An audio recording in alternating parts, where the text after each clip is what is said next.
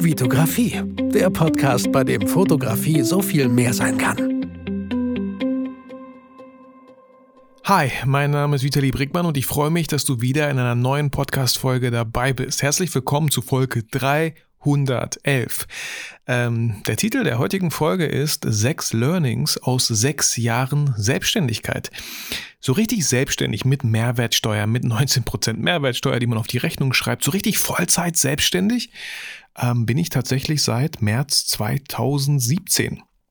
Ähm, und da der März vor der Haustür steht, ähm, dachte ich, ist das eine passende Folge, einfach mal sechs Learnings aus sechs Jahren Selbstständigkeit ähm, hier aufzulisten. Und äh, es sind wahrscheinlich, könnten es auch 60 Learnings sein, ja, wenn man ein bisschen kleinteiliger reingeht. Aber natürlich ist es auch immer schön, sich auf, wenn man sich die Zahl sechs vornimmt, ähm, sich auch auf die wesentlichen, auf die wichtigsten Aspekte, die man so für sich in diesen sechs Jahren erfahren durfte, einfach mal aufzulisten. Und das ist immer das Spannende und immer das Schöne. Ich habe mir erstmal viele Stichpunkte aufgeschrieben, was generell so meine Learnings sind, aber dann nochmal so auf sechs Learnings es runter zu reduzieren, um dir in dieser Podcast-Folge einfach die wichtigsten Learnings mitzugeben, weil du vielleicht auch halt jetzt gerade entweder kurz davor bist, endlich mal vielleicht so ein Kleingewerbe anzumelden oder vielleicht den nächsten Schritt gehen möchtest. Vielleicht ähm, ja steht bei dir vielleicht ein eigenes Büro mal an. So, ähm, vielleicht bist du dir nicht sicher, ob du doch lieber angestellt sein möchtest und die Sicherheit haben möchtest, wobei Sicherheit, haha, heutzutage ist gefühlt irgendwie gar nichts sicher, ähm, wenn man wenn man das so ein bisschen beobachtet auf dem ganzen Arbeitsmarkt. Aber ähm, vielleicht steht einfach bei dir etwas an, wo du mit dieser Folge hier wo ich dir helfen kann mit diesen Learnings oder mit einem dieser sechs Learnings, wo du denkst, ah, okay, so habe ich das noch gar nicht gesehen. Ähm, Danke, Vitali, für den Hinweis. Das versuche ich ja so gut wie mit jeder Folge. Ja, so, so Otto Normalverbraucher wird sagen, Vitali liefert Mehrwert. So, das ist so ein bisschen auch meine Mission. Aber meine Mission ist auch einfach, dich zu motivieren, dich zu inspirieren, ähm, dir Impulse zu geben. Weil, und das finde ich einfach so eine, ein schönes Learning, was hier eigentlich gar nicht mit reingehört, aber so ein generelles ähm, Learning fürs Leben, wenn du auch sichtbar bist mit Podcast, mit, mit YouTube, mit Instagram, weiß ich nicht, also all diese ganzen möglichen ähm, Sachen, die es so gibt und du einfach auch Mehrwert liefern möchtest, kannst du das oft nur mit Sachen, die du halt auch selber erfahren hast. Ähm, und das ist ja das Schöne aus Erfahrungen, die man teilt. Es sind sechs Jahre Erfahrung. Andere brauchen sechs Jahre. Und was noch viel wichtiger ist, ich teile ja auch immer gerne Sachen, die ich selber gerne damals gehabt hätte, vermisst habe. Damals gab es die nicht, hat niemand gemacht. Also habe ich, mache ich die jetzt selber. Okay, solche Folgen gibt es vielleicht doch da draußen. Vielleicht nicht im Kontext zu Fotografie, das heißt, man muss auch nicht immer nach links und rechts schauen, ob es das schon gab, weil selbst dann, auch wenn es schon mal sowas gab, auch die sieben Todsünden der Fotografie gab es mal. Es gibt sogar ein Buch darüber, habe ich extra bewusst nicht gelesen, habe ich extra nicht mehr angehört, weil ich davon meine eigenen Erfahrungen mit reinbringen wollte. Also fühl dich einfach eingeladen, egal was du vorhast, egal welche Ideen du hast. Du musst nicht immer nach links und rechts schauen. Mach einfach so dein eigenes Ding so. Weil wenn du dein Ding machst, so wie du bist, mit deinen Erfahrungen, die du hast, kann dich schlecht jemand anderes kopieren, weil dieser jemand einfach unmöglich genau dein Leben bisher gelebt haben kann und unmöglich genau die Erfahrungen, die du gemacht hast, gemacht haben kann. So, deswegen ist das irgendwie total simpel, wenn man so drüber nachdenkt und total cool auf der anderen Seite, dass wir alle absolut einzigartig sind mit unseren Erfahrungen. Und ich wollte jetzt gar nicht so theatralisch hier werden, ähm, wischen wir uns kurz die Tränen weg und fangen einfach an mit den sechs Learnings, die ich aus meinen sechs Jahren Selbstständigkeit hier für dich heute mitgebracht habe. Und ähm, nach einem Schluck Kaffee ähm, fangen wir an mit Learning Nummer eins. Ähm, die, ich wundere mich gerade, kurz bevor ich es lesen wollte, wundere ich mich gerade so ein bisschen über die Reihenfolge. Ähm, Learning Nummer eins, ich lese es trotzdem vor. Äh, du bestimmst den Preis. Und warum fange ich hier so knallhart mit, mit Preisgestaltung an? Weil, hat natürlich einen ganz äh, äh einfachen Hintergrund, als ich mit meiner Selbstständigkeit gestartet bin und meine richtige Vollselbstständigkeit war schon die Zeit, wie gesagt, März 2017, wo ich, ich glaube, ein, zwei, drei Jahre so richtig als Freelancer ähm, für, für eine Werbeagentur in Gütersloh bei uns gearbeitet habe. Und immer noch ab und zu äh, selten, nur noch große Aufträge, aber da habe ich schon 80 Stunden im Monat, das war so ein bisschen auch vertraglich festgehalten, habe ich für die gearbeitet. So. Und ich hatte halt null Ahnung, was heißt das jetzt, Vollzeit selbstständig zu sein. Ich kam jetzt gerade aus dem Studium oder war noch mittendrin, die Bachelorarbeit zu schreiben, ähm, habe Hartz IV und keine Ahnung, Hartz IV, kriegt man Hartz IV, wenn man ein BAföG bekommt, weiß ich nicht, aber Hartz IV habe ich auch auf jeden Fall bekommen, Arbeits, wie nennt man das heute, Bürgergeld. Ähm, Wohngeld haben wir bekommen. Ich hatte, meine Einnahmen waren natürlich auch das BAföG, was man jetzt äh, voll knallhart zurückzahlen muss und gar nicht mal so wenig, jede, jede alle drei Monate, glaube ich. Uh. Äh, aber ja, ist so, ist auch okay so. Ähm, aber das waren meine einzigen Einnahmen. Und dann werde ich gefragt, äh, Vitali, überleg dir mal was, äh, wir ne, wollen dich als Freelancer hier so äh, beschäftigen, 80 Stunden im Monat. Ähm, was äh, möchtest du an Stundensatz haben? Stundensatz. Buh. So, der, der einzige Kontext, den ich mit Stundensatz bis dato hatte, war aus meinem Familienkreis wo man hört, dass, weiß nicht, der Schwager kriegt vielleicht 28 Euro die Stunde. Äh, oh, meine Schwester kriegt vielleicht nur 18 Euro die Stunde oder 16. Äh, dann gibt es sowas wie Mindestlohn, ist irgendwie bei 10 Euro gewesen oder irgendwie sowas. Und man, man kriegt sowas mit, aber halt aus Angestelltenverhältnissen. Ich hatte ähm, so gut wie niemanden, in meinem Familienkreis, der selbstständig war, der mich da mal abholen konnte, zu dem ich gehen konnte, mich beraten lassen konnte, hatte ich nicht. Also habe ich mir selber diese Gedanken gemacht. Und das Lustige und zugleich auch idiotische war einfach, dass ich dann am nächsten Tag auch die Antwort gegeben habe und so mit einem Fragezeichen, ich weiß nicht, so 20 Euro die Stunde. Und dann meinte glücklicherweise natürlich auch der, der Kollege, ähm, wieder du Blödmann, wir fangen mit 40 Euro die Stunde an. Ist das okay für dich? Ich so, wow, 40 Euro, krass, cool ich war so wie statt 20 habe ich 40 Euro die Stunde bekommen, ja. Äh, ich wäre ja schon mit 20 erstmal happy gewesen. Ich wäre nur bis dahin happy gewesen, bevor das Finanzamt kommt, bevor die Gewerbesteuer kommt, bevor die Mehrwertsteuer abgeführt wird und bevor auch noch die Einkommenssteuer fällig wird. Deswegen, vielleicht als Learning Nummer eins, ja, du bestimmst den Preis und bestimm den Preis bitte nicht zu niedrig. 40 Euro, wenn man das mal ein bisschen nach, natürlich nach einem Jahr, kann ich auch gleich wieder dazu kommen, die manche kennen die Story, ähm, nach, nach einem Jahr habe ich direkt, äh, bin ich hingegangen mit einer schön gestalteten PDF. Damals gab es Canva noch nicht oder war noch nicht so bekannt. Habe ich das selber schön gestaltet, warum Vitali Brickmann 60 Euro die Stunde wert ist. Und bin von 40 auf 60 gegangen. Nach einem Jahr. Viel zu spät gefühlt ich fühlte mich wie der König, so mit 40 Euro die Stunde, 80 ne, im Monat, so das waren auch irgendwie 4000, 5000 äh, netto ist schon mal dazugekommen, wobei ich ja noch auch andere Aufträge hatte, die ich bis dahin angenommen hatte. Aber andere Aufträge annehmen, wenn man einen Stundensatz bei einer Agentur, die krasse Kunden hat, von 40 Euro hat, ne, dann überlegt man halt auch so, dass man bei dem anderen Kunden vielleicht oh, 50 Euro die Stunde nimmt, so und dann ist man halt in so einem Mindset, in so einer, in so einer, manche sagen das auch in so einer, wie so ein Thermos, Thermometer, was einfach auf diese, diese, diesen Preis eingestellt ist. Und wenn man nicht nach links und rechts schaut, was eigentlich möglich ist, bleibt das auch sehr lange auf diesem, auf dieser Ebene. Und das hieß, bei mir war das auch so, wow, wenn ich das Gefühl hatte, ein Kunde hatte vielleicht doch ein bisschen, war ein bisschen kaufkräftiger, bin ich auch mal hoch zu 75 Euro die Stunde gegangen. Uh, so, und was ich dir einfach mitgeben möchte bei diesem ersten Learning ist, ähm, am Ende des Tages bestimmst du den Preis. Heute, nach, ne, nach sechs Jahren, muss man dazu sagen, ähm, mache ich Aufträge für die Agentur und da koste ich 250 Euro die Stunde, wenn ich unterwegs filme oder Fotos mache. In der Postproduktion im Schnitt komme ich sehr gerne entgegen und bin nicht so teuer. Was heißt teuer? Also nehme nicht so viel. Ähm, und dennoch wird mit mir zusammengearbeitet. Und hier wieder Hokuspokus, Abracadabra, Simsalabim. Ähm, habe ich dadurch viel weniger Aufträge? Ja, viel, viel weniger. Habe ich dadurch weniger Umsatz? Nein, es ist vielleicht derselbe. Habe ich dadurch verdammt nochmal mehr Zeit für Familie, Freunde, Hobbys, Kino gehen, es, keine Ahnung, Urlaub? Ja, viel mehr. So. Ist dadurch mein Leben entspannter? Ja. Das heißt nicht, dass man jetzt einfach hingehen kann, so, ey, die hat 250 Euro, äh, dann mache ich das jetzt auch. Das war dann für mich auch ein Prozess von sechs Jahren.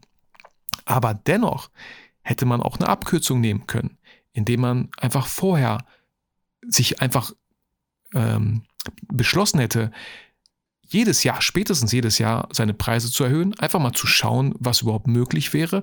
Bei der Agentur wurde ich natürlich mit anderen Freelancern verglichen. Und auch sowas finde ich nicht cool. Ich möchte nicht verglichen werden. Da müsst ihr auch so ein bisschen aufpassen. Ähm, wenn ihr eine Anfrage bekommt, möchtet ihr verglichen werden, weil der Kunde einfach den günstigsten haben will? Oder seid ihr in einer Position, die man sich natürlich erarbeiten muss, die kommt nicht von alleine, ähm, wo der Kunde euch haben möchte, wo der Kunde mit euch arbeiten möchte, wo der Kunde euren Stil haben möchte? Dann sitzt ihr am längeren Hebel, hört sich irgendwie so ein bisschen, äh, äh weiß ich nicht, hört sich irgendwie ein bisschen komisch an, so am längeren Hebel zu sitzen, aber dann könnt ihr auch Preise einfach mal bestimmen. Und was viel wichtiger ist, bevor ihr den Preis, euren Preis dem Kunden kommuniziert, ist, dass ihr selber diesen Preis auch glaubt. Deswegen, es gibt da nicht so eine krasse Abkürzung. Man muss einfach gewisse Sachen gemacht haben, um dieses Gefühl zu spüren, puh, ich glaube, ich kann jetzt meine Preise gerne mal erhöhen. Ich liefere gute Arbeit ab. Vor allem hat sich bisher kein Kunde beschwert, dass ich irgendwie zu teuer bin. Ähm, eher im Gegenteil, ich habe so viele Aufträge, dass ich manche gar nicht annehmen kann dann ist man vielleicht zu günstig. Deswegen auch ganz einfache Milchmädchenrechnung. Wenn ihr doppelt so teuer seid, nur die Hälfte der Aufträge bekommt, habt ihr immer noch genauso viel Umsatz gemacht. Ähm, also Learning Nummer eins. Du bestimmst den Preis. Schau, was für dich, was für sich für dich auch richtig anfühlt.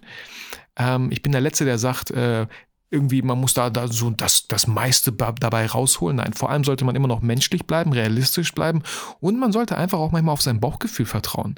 So, weil jeder hat ja ganz andere Umstände.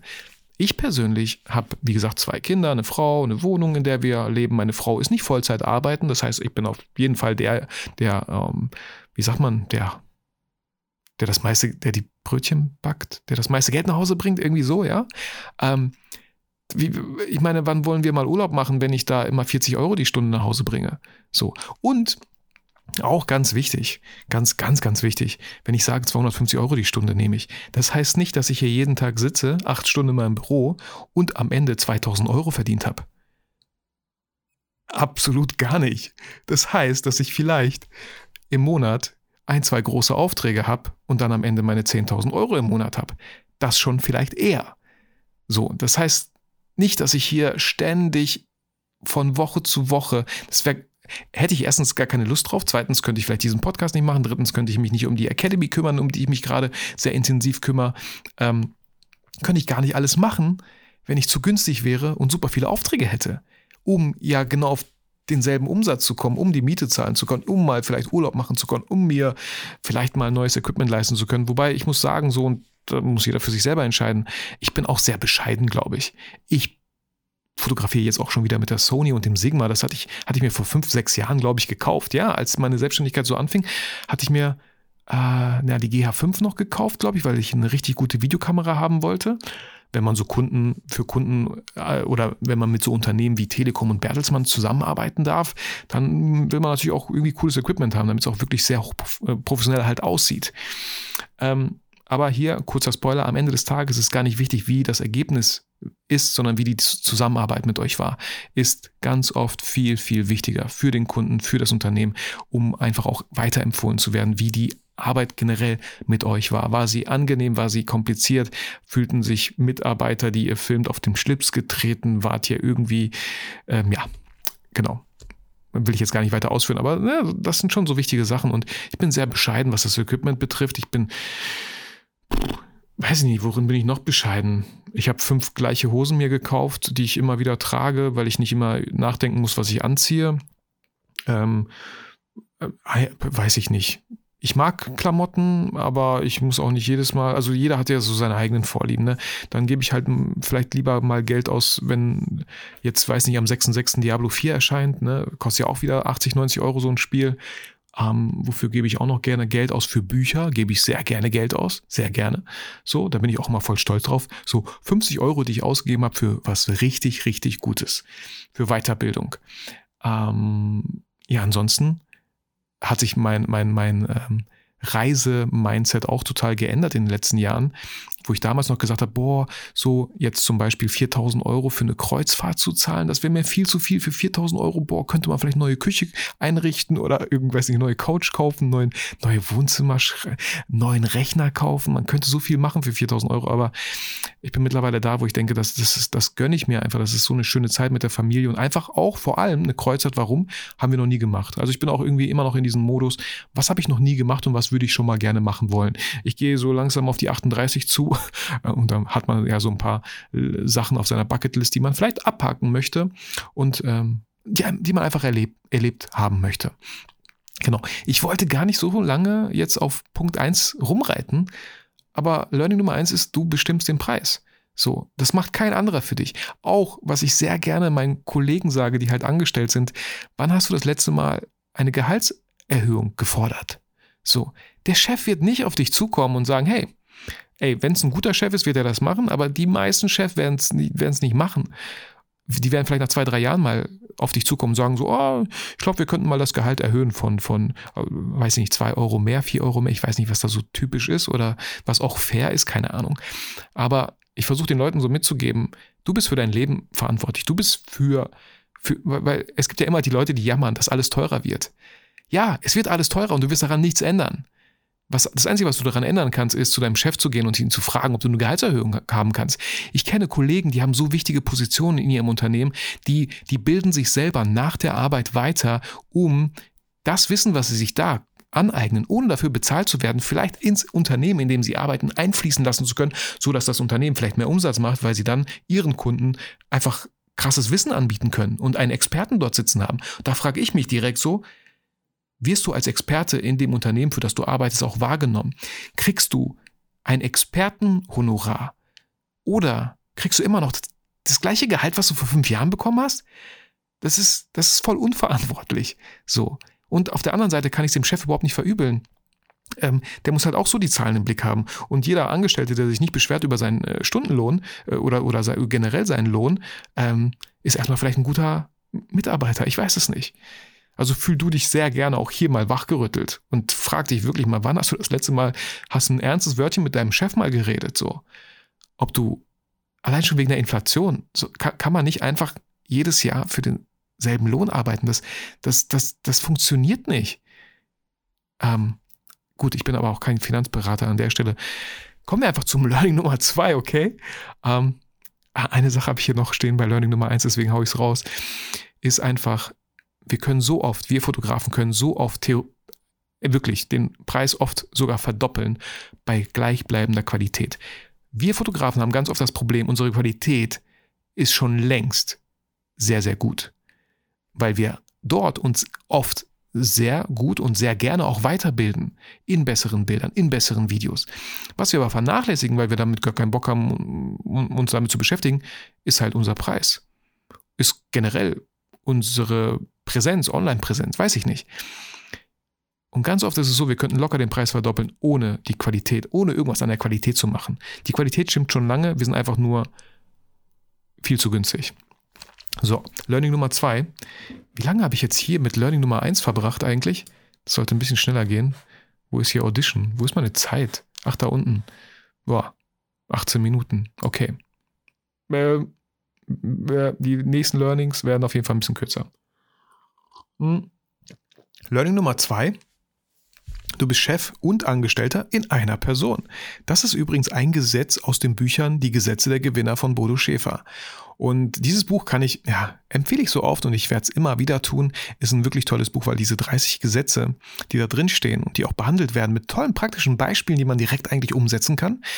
Ähm, dieses Buch jedes Jahr zu lesen macht was, weil man jedes Jahr einfach mit anderen Sachen konfrontiert wird. Und ich weiß nicht, welches Jahr das war. Vor drei, vier Jahren habe ich dann dieses Gesetz gelesen, du sei Chef und Angestellter in einer Person. Dachte ich mir, ja, Mann. Auf der einen Seite bist du der Chef, der plant, der Ideen hat, der Vision hat, der Sachen umsetzen möchte oder der, der, der möchte, dass sie umgesetzt werden. Einfach Ideen haben wir alle. Wir haben alle super viele Ideen. Und dann gibt es aber noch die andere Rolle, und zwar des Angestellten, der diese Ideen mal umsetzt. Der Chef setzt vielleicht die Deadlines. Der Angestellte muss sie bis dahin umsetzen. So. Und das ist manchmal nicht einfach. Ich habe mich auch eine Zeit lang erwischt, wie ich voll ein auf Chef tue und hier so ein Business Mittagessen und hier so einfach mal schnacken und ein bisschen, ne, macht ja Spaß. Ich bin immer gerne unter Menschen. Aber die Arbeit bleibt halt liegen. ich habe keine Angestellte, die die Arbeit machen. Ja, ich könnte jetzt überlegen, ob ich Angestellte, aber es funktioniert ja auch so. Und ich bin froh, dass es so funktioniert. Ich lasse mich da überhaupt nicht streffen, äh, stressen. Ich kriege das alles irgendwie ganz gut unter einen Hut und versuche einfach öfter Chef und Angestellter in einer Person zu sein.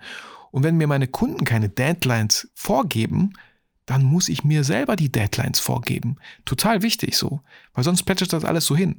Wenn, wenn, wenn von außen mir keine Prioritäten gegeben werden, dann muss ich selber diese Prioritäten setzen. Und hier vielleicht so ein kleiner Reminder, wer mehr als drei Prioritäten hat, hat keine. Und eins merke ich halt immer wieder, deswegen war das das erste Buch, was ich dieses Jahr gelesen habe, Disziplin von Ryan Holiday.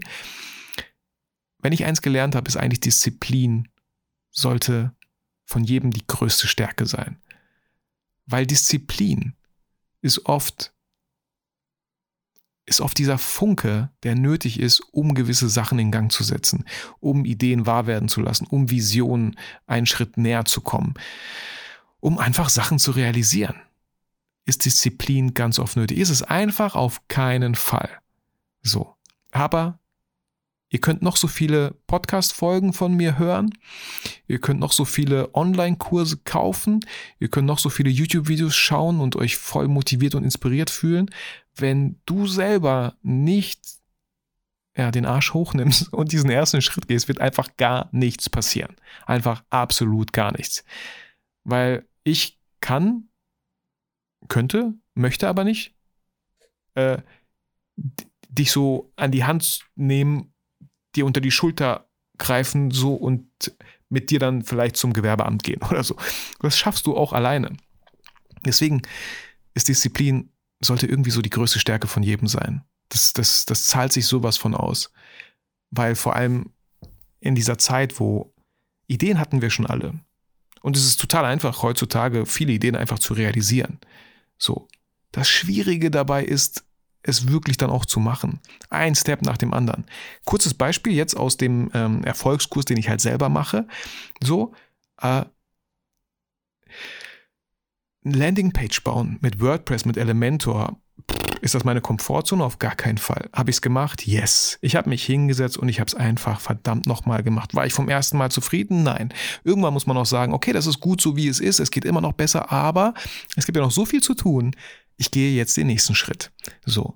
Ähm, dann sich mit Facebook-Werbeanzeigen auseinanderzusetzen, macht mir unheimlich viel Spaß, total interessant, auch gut erklärt, kannte ich vorher nicht. Ich hatte diesen Skill nicht.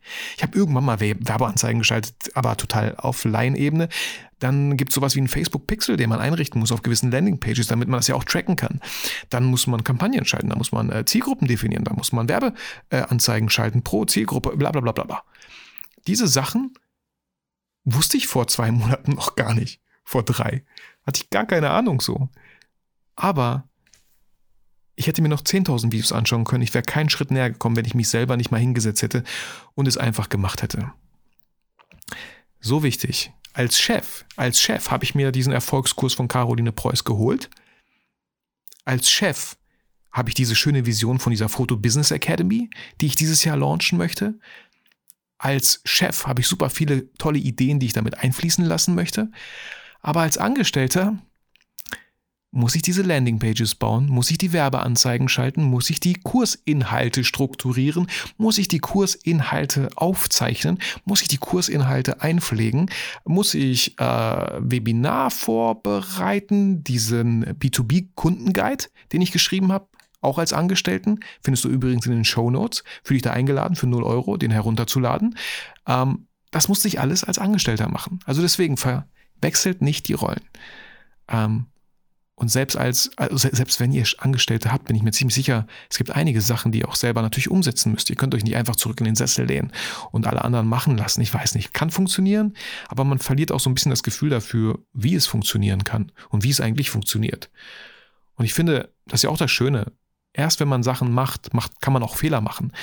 Leute, die keine Fehler machen, machen halt gar nichts. Super, Glückwunsch, hast nie Fehler gemacht, weil du halt nie irgendwas gemacht hast. Aber Fehler sind wichtig, aus Fehlern zu lernen und dann vielleicht wie in diesem Podcast anderen davon zu berichten, hey, vermeide diese Fehler. Habe ich gemacht, musst du nicht machen, äh, mach es besser. Voila, so einfach kann es manchmal sein. Learning Nummer drei, lerne von anderen und erweiter dein Mindset. Und ich weiß, dieses Wort Mindset ist schon sehr ausgelutscht, aber es ist so verdammt nochmal wahr. Es ist wirklich so wahr. Es ist wirklich, es ist, ich übertreibe überhaupt nicht. Es ist so wichtig, was ihr zwischen euren Ohren denkt, wie ihr über gewisse Sachen denkt, ob ihr, ob ihr versucht, ob ihr es schafft, immer das Positive in Sachen zu sehen, die erstmal überhaupt nichts Positives mit sich bringen was man dann halt auch Framing nennt in der Psychologie, in welchen Rahmen ihr gewisse Sachen packt. Ein kleines Beispiel bei mir, äh, was ich auch sehr oft hier schon erwähnt habe, ist zum Beispiel, ja, ihr könnt, wenn ihr im Supermarkt seid, euch darüber beschweren, dass ihr schon wieder an der verdammten falschen Kasse steht, wo einfach das Gemüse vielleicht nicht abgewogen wurde, die Kassiererin nochmal hinlaufen muss, das Gemüse abwiegen muss oder, die, oder, oder das Obst. Schon wieder seid ihr die Leute an der falschen Kasse. Boah, fuck das ab. Ja, ich weiß. Aber ihr könnt es auch anders framen und sagen, hey, alles gut. Ich habe absolut keinen wichtigen Termin jetzt gerade im Anschluss. Im Gegenteil, ich bin sowas von froh, dass ich hier gerade stehe und die Waren, die ich in meinem Korb habe, gleich aufs Kassenband legen darf und das Geld habe, um diese Waren zu bezahlen, damit meine Familie, meine Kinder gleich zu Mittag was auf dem Tisch haben. So, man kann ja auch einfach verdammt nochmal dankbar dafür sein. Und nicht immer sich über Sachen beschweren, die gerade mal nicht so laufen. Regt mich auch auf, ganz ehrlich. Ich gucke auch immer so, boah, ich stehe dann davor und denke so, welche Kasse wird schneller sein? Oh, da sind weniger, aber hm, die weniger heißt nicht immer schneller. Hm, ne, so. Aber am Ende des Tages einfach mal gewisse Sachen anders zu framen. Und deswegen ist Mindset so wichtig. Ich will auch, dass das Mindset gegenüber Geld, gegenüber Sel eigenen Selbstwert, gegen, gegen, es gibt so viele Sachen, über die man nicht muss, über die man anders denken darf. Das ist so wichtig. Und auch von anderen lernen darf. Und hier ist vielleicht auch ganz, ganz wichtig, Egal wie viele Bücher ihr lest, egal welche Podcasts ihr hört, egal welche Online-Academies ihr da besucht, egal welche Coaches ihr habt, versucht immer dabei, ihr selbst zu bleiben. So. Das gebe ich immer den Leuten mit, wenn die Leute mich fragen, ey, hier, hier Business Bootcamp Online Academy von Calvin Hollywood, hat sich das gelohnt und so, ne? Ähm, oder die Rusu von Laura Manila Seiler oder vielleicht der Erfolgskurs jetzt aktuell von Caroline. Hat sich das gelohnt so, äh, ne? Bringt es was? Es bringt auf jeden Fall was, wenn du dich damit darauf einlässt. Und dann gibt es irgendwann so Punkte, wo du vielleicht nicht damit einverstanden bist, wo, wo du nee, das ist nicht meins. Wenn es zum Beispiel hier ganz klar um Kaltakquise geht, Leute anzurufen, Kunden anzurufen, ähm, Unternehmen anzurufen, die einen überhaupt nicht kennen, deswegen kalt, ähm, Kaltakquise zu betreiben, ist absolut nicht meins. Ähm, deswegen, ich suche mir immer so die Sachen, die Nuggets raus aus diesen ganzen Coachings, die ich mache, ähm, die für mich funktionieren. Weil das ist ja auch so lächerlich, Leute, ne? Bei jemand anderem, der sagt, ey, mach das so, mach das so und dann hast du da deine 100.000 Euro Umsatz im Monat, die Leute haben vielleicht keine Kinder. Die wohnen vielleicht bei ihren Eltern. Die haben noch nicht mal einen Partner. So, für die kann das super gut funktionieren, ähm, weil die einfach nichts anderes haben. Aber für dich, für mich, wir haben Kinder, wir haben Freunde, wir haben Hobbys. Wir wollen auch noch mal was anderes machen. Für uns funktioniert das vielleicht so nicht. Ja, hey, ganz ehrlich, könnte ich vielleicht auch schaffen, 100.000 K im Monat zu machen. Aber was für ein Mensch wäre ich dann? Was würde ich dann noch nebenbei machen? Passt das überhaupt zu mir? Was will ich mit diesen 100.000 Euro Umsatz dann im Monat machen? Hä? Andere Leute beeindrucken? Ich weiß es nicht. Ich will jetzt auch niemanden schlecht reden, der 100.000 Euro im Monat macht. Es gibt super viele tolle Unternehmen, tolle Organisationen, die haben super coole Visionen und da ist es super wichtig, dass die 100.000 Euro Umsatz im Monat machen, weil dadurch einfach vielleicht mehr Sachen mobilisiert werden können und noch mehr Leuten geholfen werden kann. Also, ne, versteht mich hier auf keinen Fall falsch. Aber erst letztens wieder so eine Werbeanzeige gesehen. 100.000 Euro Umsatz im Monat, ey, keine Ahnung, für mich noch voll weit weg. So, also was, I don't know. Will ich auch gar nicht wissen. Alles gut. Wir machen, wir machen weiter, immer noch mit Learning Nummer drei. Lerne von anderen und erweitere dein Mindset durch, durch inspirierende Menschen im Podcast, in Büchern. So, wie gesagt, auch in Kursen. Ne? Es gibt, ne, wenn ihr Online-Kurse findet, wo ihr denkt, so, ja, ich glaube, ich komme mit dem zurecht. Auch, hey, fühlt euch natürlich gerne eingeladen, äh, Teil meiner Photo Business Academy zu werden. Wenn ihr das Gefühl habt, äh, ja, Vitali folge ich jetzt schon länger, das, was er so sagt, ist gar nicht mal so großer Quatsch. Auch so kommt er mir ganz sympathisch rüber. Ich glaube, von ihm kann ich ganz gut lernen. Dann, ey, fühlt euch sowas von frei, euch auf die Warteliste anzumelden für die Photo Business Academy. Ähm, Fühlt euch da sehr frei. Findet ihr auch in den Show Notes. Äh, ich freue mich vor allem, dass so viele Leute schon auf der Warteliste sind. Das freut mich ungemein. Und das erhöht natürlich auch den Druck am Ende des, äh, am Ende April, Anfang Mai auch wirklich was zu launchen. Also ich freue mich da mega drauf und ich bin super dankbar für jeden, der mir da schon mal das Vertrauen schenkt und sich auch genauso freut wie ich. Ähm, und wie gesagt, wichtig dabei, bleibt einfach ihr selbst, weil man weiß, die, die, die Leute, die Coaches, die wissen ja auch gar nicht, was habt ihr so für einen Alltag, was, was läuft bei euch so unter der Woche, was macht ihr am Wochenende. Ist ja jeder unterschiedlich. Learning Nummer vier. Ähm, Gab es sogar eine Podcast-Folge dazu. Kontakte schaden nur dem, der sie nicht hat. Wenn ich eins gelernt habe, dann sind es Kontakte zu haben. Bei anderen Menschen einfach, dass man weiß, Vitali Brickmann macht Fotos und Videos. Ob er die gut macht, ob er die schlecht macht, ob er Social Media macht, ob er Instagram macht, ob er YouTube und einen Podcast macht, das ist erstmal irrelevant. So, das ist gar nicht so das Wichtige. Aber dass die Leute wissen so, ah, mein Nachbar hat ein Unternehmen und er braucht einen Fotografen. Da war doch dieser Vitali Brickmann, den ich letztens getroffen habe, äh, der auch bei diesem, weiß ich nicht, von mir aus Unternehmerfrühstück war oder auf diesem Event war oder vielleicht sogar ein Speaker war, der, weiß ich nicht, die zehn Tipps, wie man mit einem Smartphone tolle Bilder macht, hat er doch diese Präsentation da bei uns im Ort gehalten. Äh, den empfehle ich doch mal weiter. So. Ähm, muss man dafür extrovertiert sein? Ich glaube nicht so. Ich glaube, man kann auch total introvertiert sein und trotzdem sein Wissen preisgeben. Oder anderen einfach helfen. Heißt ja nicht nur, dass Extrovertierte total hilfsbereit sind. Das ist ja totaler Quatsch. So. Ich meine, ich habe es leicht so. Ich komme von der Schauspielausbildung, vier Jahre in, in Köln gemacht so. Ich habe damit kein Problem, wobei ich trotzdem immer noch aufgeregt bin, wenn es natürlich auf die Bühne geht oder wenn ich vor vielen Leuten sprechen muss.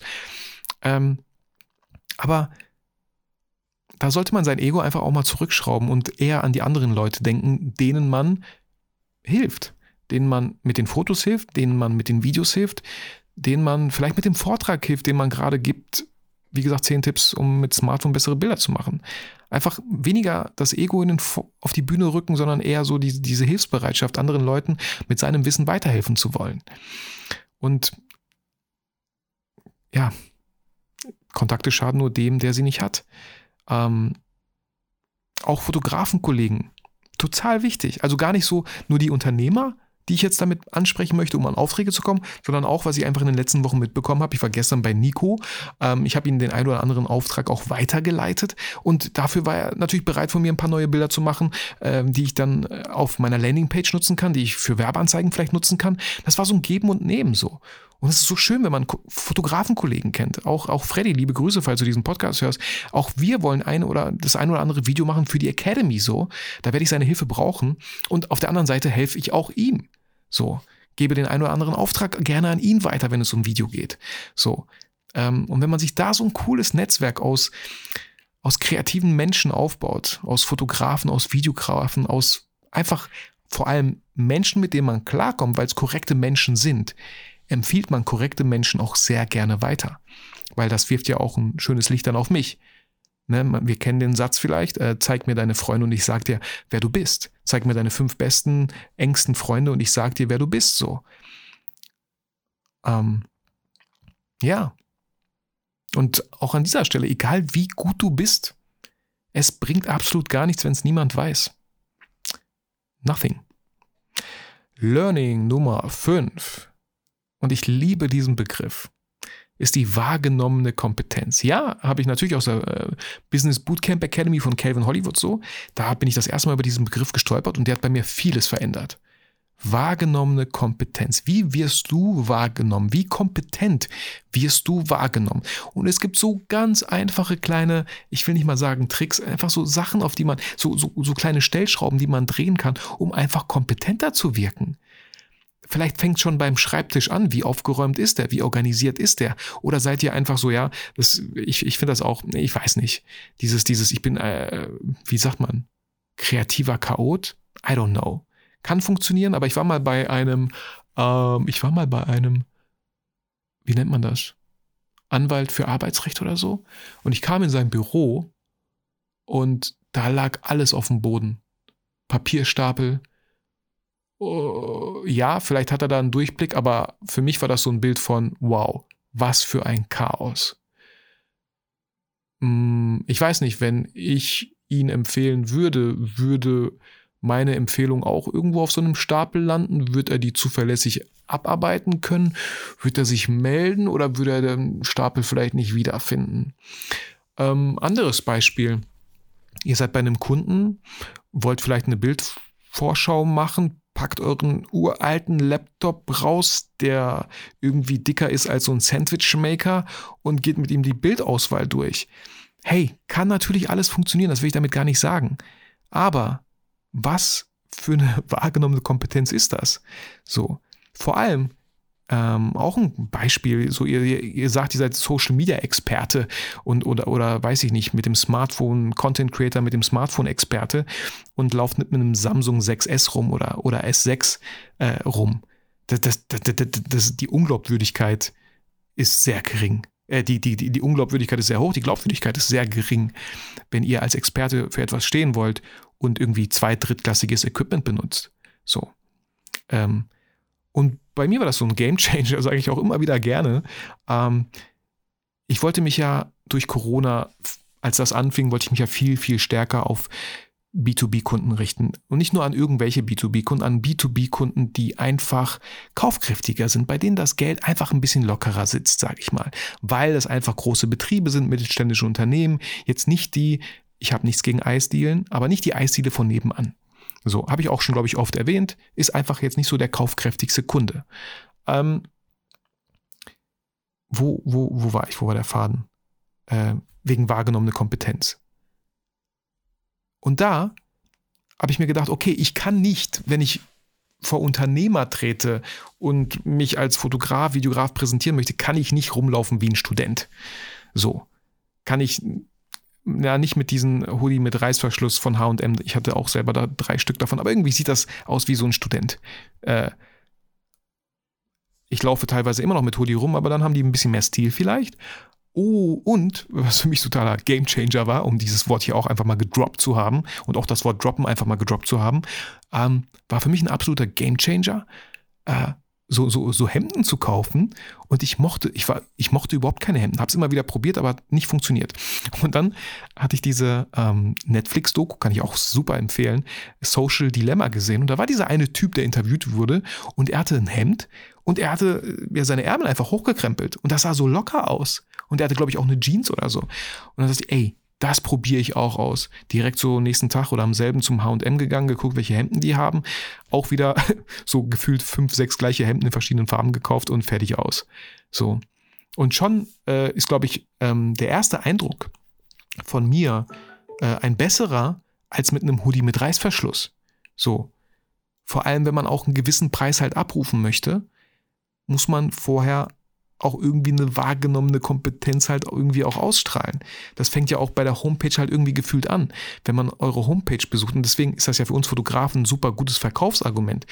Wenn ihr für Kunden echt schöne Fotos macht, professionell, dann färbt diese Professionalität auf deren Dienstleistung halt auch ab. Die können, egal wie gut die sind als Dienstleister, wenn die Fotos auf der Homepage richtig schäbig aussehen, richtig schlecht, dann denke ich, oh Mann, vielleicht sieht die Arbeit dann auch richtig schlecht aus. So. Und wenn unsere Homepage von uns Fotografen einfach schön aussieht, ja, vielleicht auch modern, vielleicht auch ein bisschen, ja, je nachdem, wie, wie, wie euer, ähm, wie sagt man das, wie eure Positionierung ist, ja, je nachdem, wie eure Positionierung ist, ähm, muss die Seite halt dementsprechend noch aussehen. Genau. Ähm, ja, wo war ich? Äh, genau. Und hier habe ich auch aufgeschrieben, es gibt keine zweite Chance für den ersten Eindruck. Den gibt es ganz oft nicht. Das heißt, wahrgenommene Kompetenz kann man allein schon dadurch steigern, indem man vielleicht auch ein gepflegtes Aussehen hat. So, muss man jetzt jeden Tag zum Friseur? Nein. Darf man die Brille vielleicht mal sauber machen? Ja.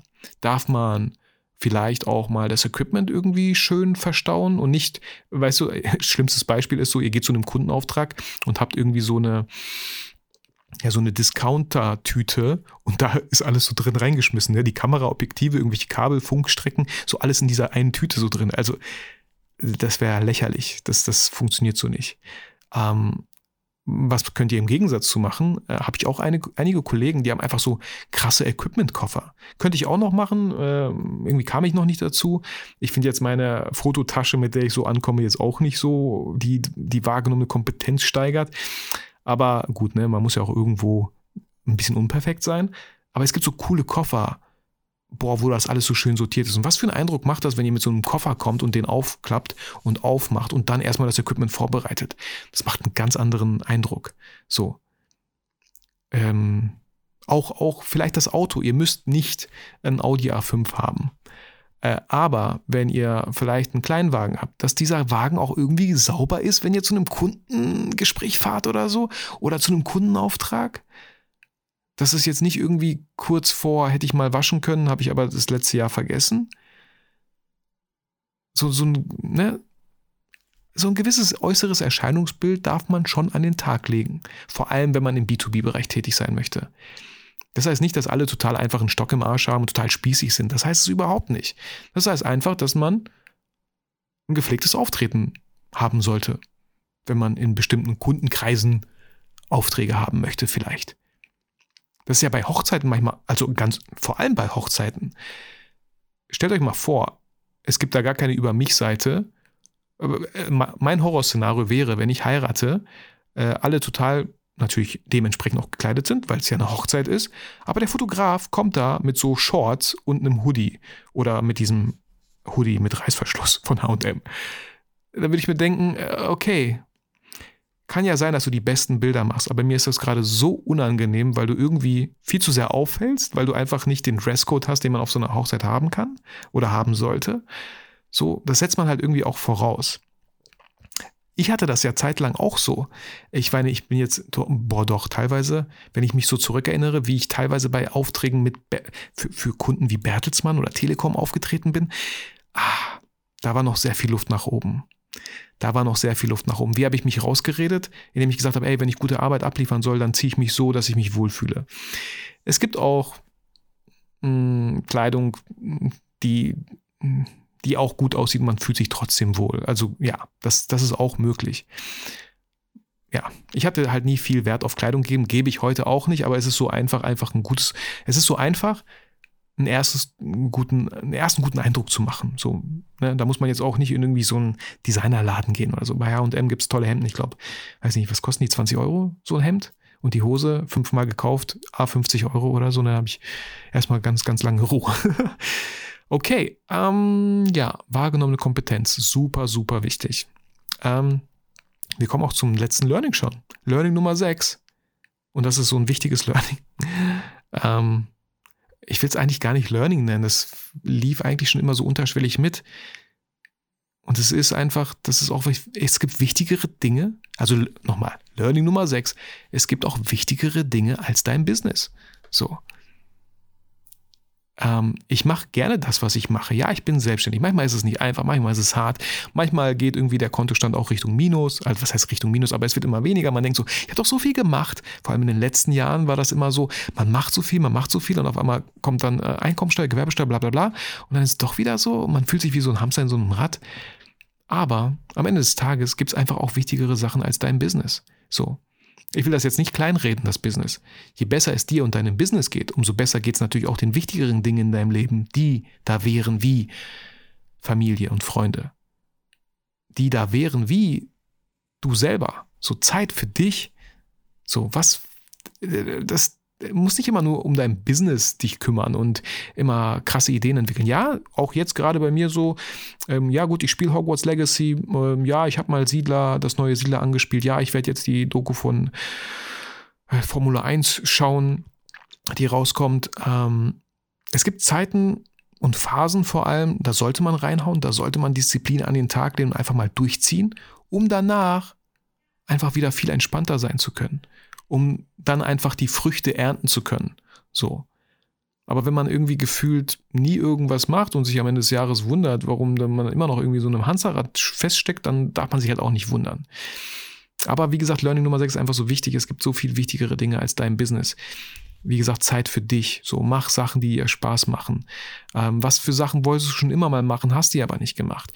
Und auch wichtig, also wenn man zum Beispiel so wie ich äh, Partner und Kinder hat, es gibt drei, drei Beziehungen in so, einer, in so einer Familie. Einmal die Beziehung zu dir selber, dann einmal die Beziehung zu deinem Partner und einmal die Beziehung zu deinen Kindern.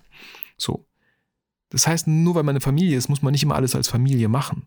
Es ist so wichtig, dass man mal was alleine macht, mal was nur mit dem Partner macht, mal natürlich was als Familie macht, aber mal auch nur was mit dem einen Kind oder dem anderen Kind macht.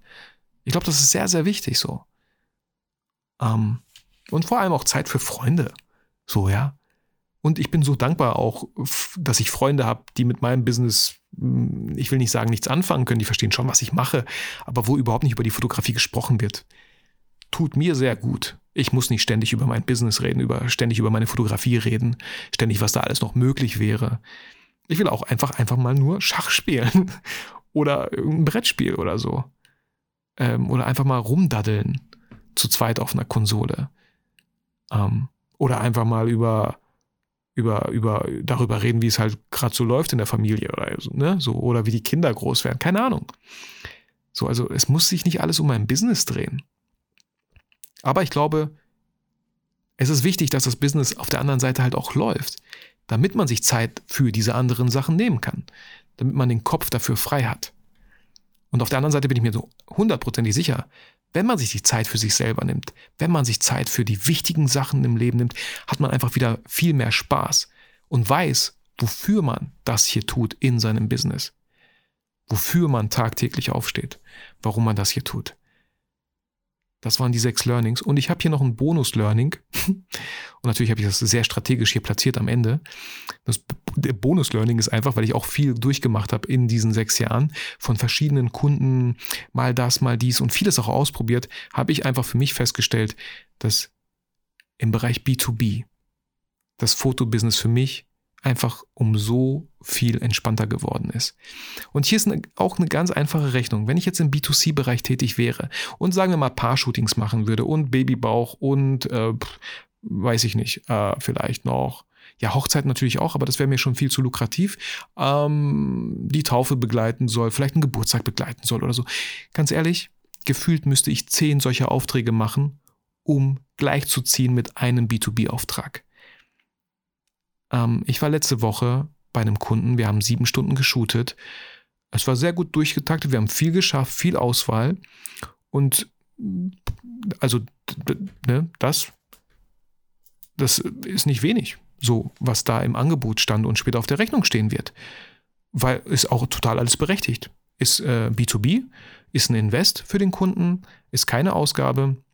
Und klar kann man immer sagen, B2C, wir schaffen Erinnerung. Hey, ich will hier nicht B2C irgendwie schlecht reden, das darf man nicht falsch verstehen. Ich weiß nur für mich, es ist so viel entspannter, wenn man einfach einen coolen Auftrag hat, anstatt zehn B2C-Aufträge zu machen, ähm, wo, wo einfach, ja, ich, ich, ich, ich, ähm, ich versuche das selber immer so ein bisschen die richtigen Worte zu finden, ohne das irgendwie schlecht zu reden. Aber sagen wir mal B2C Paar-Shooting, weiß nicht, 250 Euro brutto? So? Kostet ja auch alles viel Zeit mehr als eine Stunde shooten braucht man nicht, um mehr zu verdienen. Braucht man nicht. Eine Stunde Paar-Shooting reicht völlig. So. Ähm, aber um, ja, sagen wir 250, um auf 2500 zu kommen, um auf das Zehnfache zu kommen, brauche ich eigentlich nur einen B2B-Kunden, der auch Fotos braucht. Der auch genau das braucht, was ich liefern kann. So. Und genau dafür äh, und noch viele weitere Vorteile stehen halt in diesem B2B-Guide, den ich in der letzten Folge schon äh, kurz angesprochen hatte, den ihr für 0 Euro völlig kostenlos, völlig unverbindlich herunterladen könnt. Diesen B2B-Kundenguide, wie ihr in sieben einfachen Schritten garantiert an euren ersten B2B-Kunden kommt. Ich habe sogar reingeschrieben, was ist B2B eigentlich und was sind so fünf Vorteile von B2B-Kunden. Findet ihr alles in diesem 13-seitigen PDF. Ähm, genau. Viele haben auch schon gefragt, wie funktioniert das? Wenn ihr auf die Shownotes geht und dort den Link findet äh, zum Guide, werdet ihr erstmal auf einer Seite weitergeleitet. Dort könnt ihr dann euch eintragen mit eurer E-Mail-Adresse, eurem Namen, kriegt dann eine erste E-Mail, müsst diese bestätigen, weil es einfach ein Double Opt-in ist, weil es einfach rechtlich so gemacht werden muss, ihm eure E-Mail-Adresse bestätigen und dann kriegt ihr mit einer kurzen Verzögerung, kann auch manchmal fünf bis zehn Minuten leider dauern, da habe ich leider keinen Einfluss drauf, äh, kriegt ihr eine zweite Mail. Und dort in dieser zweiten Mail ist dann ein Link, der euch dann weiterführt zu Google Drive, wo ich dann halt diese PDF für euch hinterlegt habe. Ihr könnt die dann einfach auch runterladen auf, eure, auf euer Smartphone, wo ihr möchtet, oder einfach immer diesen Link nutzen. Ich werde die PDF aus diesem Google Drive-Ordner erstmal nicht rauslöschen. So. Gebt mir auch gerne Feedback, falls ihr schon vielleicht dadurch einen Kunden, äh, ja, einen wirklichen B2B-Kunden ähm, gewonnen habt. So durch, durch, diese, durch diesen Guide. So würde mich auf jeden Fall freuen, dass das, was ich da geschrieben habe, auch wirklich funktioniert, weil für mich hat es funktioniert. Und ich kann nur Sachen weitergeben, die in den letzten sechs Jahren für mich funktioniert haben. Ich werde da keine neuen Sachen erfinden. Ich werde nicht Sachen so gucken, ah, so kann man das natürlich auch machen. Äh, Google Ads schalten und so. Habe ich nie gemacht. Deswegen muss es ja auch irgendwie anders funktionieren, weil bei mir funktioniert es ja auch. Genau, also fühlt euch, äh, fühlt euch eingeladen, immer einmal in die Shownotes zu schauen. Dort werdet ihr erstens den B2B-Kundenguide finden und auch, äh, falls ihr auf die Warteliste für die Photo Business Academy äh, möchtet, tragt euch auch da unverbindlich ein. Wenn alles gut geht, ähm, eröffnen die Tore der Academy Ende April, Anfang Mai. Ich freue mich da unglaublich drauf und trotzdem ist noch viel Arbeit zu tun. Ähm, und ganz kurz nochmal einfach angerissen, damit es auch jeder mal so ein bisschen mehr versteht und auch ich immer besser verstehe, was eigentlich die Academy am Ende sein wird. Äh, es wird ein Drei-Monats-Coaching sein. Es wird nicht nur E-Learning-Inhalte geben, also nicht nur vorgefertigte Videos, die ihr euch anschauen könnt innerhalb dieser zwölf Wochen. Ähm, es wird auch diese zwölf Wochen jede Woche einen Zoom-Call geben, ähm, wo man dann passend zu dem Thema der Woche zu ähm, ja, dem Thema der Woche halt Fragen auch stellen kann. So. Und was auch super wichtig ist, das sehe ich ja gerade selber im Erfolgskurs, wo wir eine Community haben, wo wir uns gegenseitig erstens auch Fragen stellen können. Wie habt ihr das gemacht? Wie funktioniert das bei euch? Und Feedback von den anderen bekommt. Also wirklich eine Community. Ist auch super viel wert, dass man Feedback von den Leuten bekommt. Ähm, ja, und einfach auch Betreuung durch mich. So. Ähm, genau, also ist jetzt kein Selbstlernkurs. Deswegen drei Monate und in diesen drei Monaten möchte ich, dass ihr euch ein nachhaltiges B2B-Business aufbaut, ähm, Fotobusiness aufbaut, größtenteils im B2B-Bereich. Vieles werdet ihr auf B2C auch übertragen können. Kein Problem. Wenn ihr auf B2C übertragen könnt, dann könnt ihr es auf B2B. Also wenn ihr im B2B stark seid, dann könnt ihr auch sehr gerne natürlich vieles in den B2C Bereich übertragen. Ich persönlich habe einfach über die Jahre, in denen ich schon fotografiere, und das sind 14 Jahre, habe ich einfach gemerkt, das sind einige Sachen, die man einfach ein bisschen umdenken muss, wenn man im B2B-Bereich tätig sein möchte. Fertig aus. Genau, also fühlt euch eingeladen. Und ähm, ich bin selber überrascht, dass die Folge doch so lang geworden ist. Ich hoffe, ihr konntet viel für euch mitnehmen. Gebt mir auch gerne Feedback auf Instagram, äh, wie ihr die Folge fandet. Ähm, macht einen Screenshot von der Folge oder, oder noch besser auf Spotify, teilt das bei euren Instagram Stories. Gebt mir auch gerne eine Google, äh, eine Google-Rezension, eine iTunes-Bewertung oder auf Spotify. iTunes fände ich noch viel cooler. Äh, mit, mit ein, zwei Sätzen freue ich mich immer unglaublich sehr darüber. Wir haben auch schon mittlerweile 300 32, 33, 13, weiß ich nicht, iTunes-Rezension geschafft. Wow, vielen, vielen Dank, vielen, vielen Dank. Und ähm, ja, ich freue mich, dass du wieder dabei warst. Ich wünsche dir alles Gute. Ich wünsche dir ein schönes Wochenende oder einen schönen Start in die neue Woche. Äh, komm gut an, wo immer du hinfährst oder ähm, viel Spaß weiterhin beim Aufräumen, während du den Podcast hörst. Äh, fühl dich motiviert und inspiriert. Vergiss aber niemals, warum du eigentlich fotografierst.